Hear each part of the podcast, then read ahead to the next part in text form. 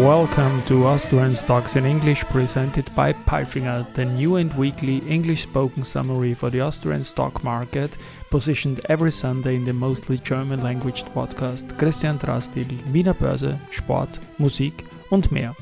My name is Christian and I will be later on joined by the absolutely smart Alison. Like last week's, week 35 brought also a downside for the ATX total return, which lost 1.98% to 6,101 and 35 points. In this week, we dived first time since mid of July under 6,000 points. News came from Pierer Mobility, Kontron, S-Immo, Valneva, POR, Warimpex, Semperit, Wienerberger, Strabag, Agrana, AT&S, Andritz and Fabasoft. Spoken now by the absolutely smart Alison. Thank you, Christian, for calling me absolutely smart. And these were the news of week 35, Monday. Pierer Mobility, Pierer Mobility, with brands like KTM, Husqvarna, Gas Gas etc. is increasing the revenue forecast for the 2022 to a growth of 10 to 15% compared to the previous year. Previously forecasted revenue growth for the 2022 financial year, 6 to 10%, based on the good performance in the first half of the year. The management board expects the strong business development to continue in the second half of 2022. This expectation is supported, among other things, by a slight easing of the supply chain situation in the second half of 2022. The forecasts for the EBIT margin of 8 to 10% and an EBITDA margin between 15 and 17% are confirmed. Pierer Mobility, weekly performance, minus 0.84%. Kontron, IT company Kontron through Kontron Transportation GmbH, Austria, has entered into an agreement with Kapsch TrafficCom to acquire the public transport business in Spain, which is bundled in the Kapsch TrafficCom group company Arce Mobility Solutions. SA The transaction is subject to regulatory approvals. Public transport is not part of Kapsch TrafficCom's strategic core business. Relevant advantages are expected with the acquisition of the company. The technology group expands its own product portfolio and increases internal engineering capacities. In the last fiscal year 2021/22 Arce Mobility Solutions, SA generated revenues of Euro 11.2 MN and employs more than 115 people. Kontron, weekly performance, minus 2.01%. S-Immo, in the first half of the year, Total revenues of real estate company S-Immo increased year-on-year from Euro 91.1 MN to Euro 119.6 MN. This improvement is due to acquisitions of rented properties, a good like-for-like performance and a significant increase in revenues from hotel operations, which amounted to Euro 23.7 MN,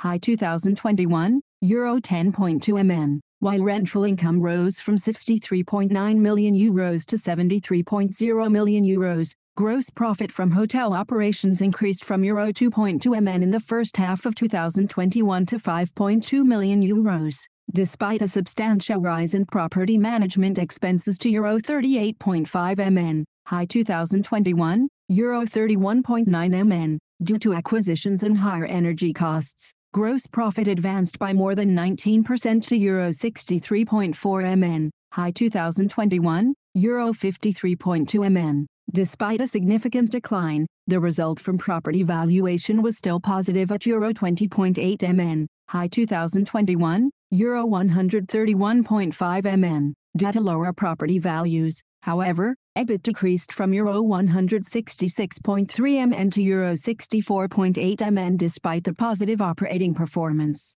Due to the stagnating prices on the German residential property market, the company is currently considering divestment options, which would allow for reinvestments in properties in C with solid returns. S-Immo, weekly performance, minus 0.44%. Valneva, Valneva, a specialty vaccine company, today reported further positive phase 3 results for its inactivated, adjuvanted COVID-19 vaccine VLA 2001. Additional readouts from the company's pivotal VLA 2001-301 Cov-Compare trial showed persistent immunogenicity in first positive heterologous booster results following primary vaccination with CHAdOx1S, AstraZeneca, Valneva, weekly performance, minus 10.03%. Tuesday, Porr. Construction Group Porr put in a successful performance in the volatile first half of 2022, rising by 2.6% to more than 8 billion euros. The order book achieved an all-time high. This has solidified the stable basis for economic activity in the coming years. The most important projects include the interior works of the VIO Plaza and the Podhajskigas residential complex, both in Vienna, as well as the revitalization of Barrandov Bridge in Prague. Other key new orders include the Drammen Bybrua City Bridge in Norway and the thermal waste-to-energy treatment plant in Rzeszów, Poland. We are currently pursuing a strategy of selective order acquisition. This has proven its value particularly in the first half of the year, explained Strauss. Porr generated EBT of Euro 22.1 MN. Porr, weekly performance, minus 6.28%. Warimpex, real estate developer Warimpex Group reported positive operating performance for its office properties and hotels in the first half of 2022. Revenues from office property rental and from hotel operations improved in annual comparison. Two transactions were also successfully closed in June, one being the sale of the B52 office building in Budapest with over 5,200 square meters of net floor space under a share deal. The other was Impex's purchase of Red Tower in Lodz with over 12,400 square meters of lettable space. Plans are in place to renovate the office tower and to expand it with a co-working zone and conference rooms. Around 40% of the space at the building is occupied at the moment. Total revenues improved from Euro 12.8 MN to Euro 20.1 MN. Profit in the first half of 2022 reached 13.4 MN, compared with Euro 1.7 MN in the previous year. Warimpex, weekly performance, 9.47%. Semperit, Helmut Sorger, most recently CFO of the North America division of the publicly listed company Wienerberger AG, on October 1, 2022, will be taking over as the Chief Financial Officer CFO of the Semperit Group, an internationally oriented group that develops and produces highly specialized polymer products for the industrial and medical sectors. He will be succeeding Petra Preining, 49, who is resigning from her position prematurely as she moves on to a new professional challenge. The supervisory board of Semperit AG Holding has acknowledged her decision with great regret and has approved the mutually agreed termination of her contract with effect from September 30, 2022. Looking ahead, the supervisory board is excited about the prospect of working with Helmut Sorger, Semperit, weekly performance, minus 3.30%. Wienerberger, Wienerberger currently considers the supply of natural gas to be secured in all its markets. Nevertheless, the company used the opportunity to invest in the security of gas supply, securing a total gas capacity of 25 gigawatt-hours, GWH, at the Haidach storage facility for the company, based on the consumption of 390 GWH of gas per year at all production sites. 25 GWH would be sufficient to keep Wienerberger's roof tile and clay block plants of strategic importance for the Austrian economy in operation for a longer period of time in the event of a substantial cut in gas supply. Wienerberger, weekly performance, 1.67%. Pierer Mobility, in the first half of 2022, the Pierer Mobility Group increased group revenue by 7.1% to Euro 1,154.1 MN,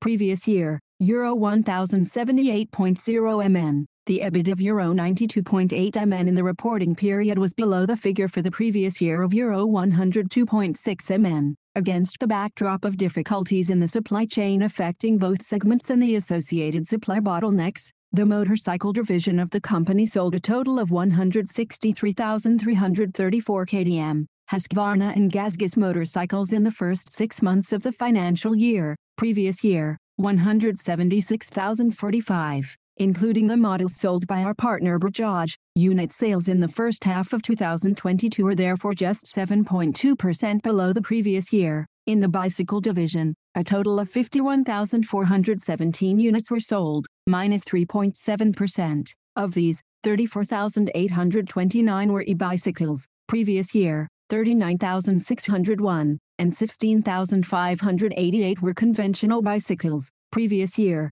13,777, of the Husqvarna, GASGAS, Felt and R Raymon brands, Pierer Mobility, weekly performance, minus 0.84%, Wednesday, Strabag, Austrian construction group Strabag generated a 9% higher output volume of Euro 7,587.72 MN in the first half of 2022. Besides the car markets of Germany, Austria and the Czech Republic, the increased output volume in the United Kingdom also is of particular note. The order backlog reached a new record level of Euro 23,969.66 MN as at June 30, 2022, an increase of 14% over June 30, 2021. This figure grew by around Euro 2 billion in Germany alone, with significant increases also recorded in Austria and Poland. Earnings before interest, taxes, depreciation and amortization amounted to Euro 324.67 MN, compared to Euro 406.29 MN in the first half of 2021. The management board remains committed to the targeted construction output of Euro 16.6 billion for 2022, a figure that is well supported by the order backlog. The forecasts may be fraught with uncertainty at the moment, but our half-year figures show that we are meeting our guidance. The output has increased as expected, and the order backlog is also showing an upward trend, despite its already high level. As predicted, we were not able to repeat the previous year's exceptional earnings result. In a long-term comparison, however, we can speak of the second-best figure for a first half year, says Thomas Birtel, CEO of Strabag. Strabag, weekly performance, minus 0.13%. Thursday, Agrana, the processing campaigns have started at Agrana's three starch factories in Austria. The Agrana plant in Gmünd, Lower Austria, began receiving shipments of starch potatoes on August 29. The quantity of potatoes delivered will be lower than in the prior year at lower contracted volumes and below average forecast harvests as a result of the dry period. Wet corn processing also started at the beginning of this week at both Agrana's sites in Austria, namely at Aschach and Pischelsdorf. The wet corn campaigns are expected to last until mid-December. This will be followed by a switch back to the use of dry corn. The immediate processing of the freshly harvested corn protects the environment since energy-intensive drying is not necessary. Agrana, weekly performance, 1.55%. Andritz, International Technology Group Andritz has received an order from Canadian Tex Fibers to supply a crosslapper to its site of Pointe-Claire. The line will be dedicated to the production of polyester blends for a wide range of applications, including home furnishing, filtration, blankets, architectural, fire retardant, transportation. Startup is planned for the second quarter of 2023. Andritz, weekly performance, minus 2.83%. AT&S, the supervisory board of S, a manufacturers of high-end printed circuit boards and IC substrategies, appointed Petra Preining to the S management board as CFO for a period of five years with effect from October 1, 2022. She will be responsible for finance, controlling, procurement, investor relations, legal, internal audit, compliance as well as risk and continuity management. A graduate in business administration, Petra Preining most recently served as CFO of Semperit AG Holding. Further, Peter Griesnig, 57, has been appointed to the management board of AT&S for five years and will serve as CTO with effect from April 1, 2023. He will be responsible for research and development, innovation management, Advanced Interconnect Solution Services, ACE, Quality, ESG and Industrial Planning, AT&S, Weekly Performance, minus 3.13%. Friday, Fabasoft, Fabasoft signed a purchase and participation agreement for the acquisition of a majority stake in 4 Teamwork AG, based in Bern. After full implementation of the contract, Fabasoft AG will hold 70% of the shares in the new Fabasoft 4 Teamwork AG. The previous CEO of 4 Teamwork AG, Dr. Pascal Habiger, will retain a 30% stake in Fabasoft 4 Teamwork AG and will promote further expansion in his existing role. The participation will take place in several steps. First, the indirect acquisition of existing shares of 21.7% from the previous majority shareholder is planned. At the closing, a capital increase is to take place, which will increase Fabasoft AG's share in 4 Teamwork AG to approximately 58.5%. This is to be followed by a merger with Fabasoft Schweiz AG, which in turn will result in Fabasoft AG holding a 70% stake in the new Fabasoft 4 Teamwork AG. Fabasoft, weekly performance, 7.25%. Andritz, Reciproco SL and L Alcadia, Spain, has successfully started up a complete Airlay line delivered, installed and commissioned by international technology group Andritz. The Airlay line is designed for recycling of post-industrial and post-consumer foam and was developed specifically for the bedding and furniture industry, with material heights reaching 20 centimeters and densities of up to 120 kgm3. Experimental tests carried out together with experts from Andritz LaRoche led to the conclusion that the mechanical method for recycling polyurethane is the most versatile and reliable. With a capacity of 1.2 th, this Airlay line enables Recipar to supply new mattresses made of industrial and post-consumer foam waste from old mattresses. This well-proven process allows to reduce the environmental impact, increased self-sufficiency and eventually reduce the use of polyurethane. Andritz, weekly performance, minus 2.83%. And now bye-bye from Allison. And Christian, we wish you a great week. Hear you next Sunday.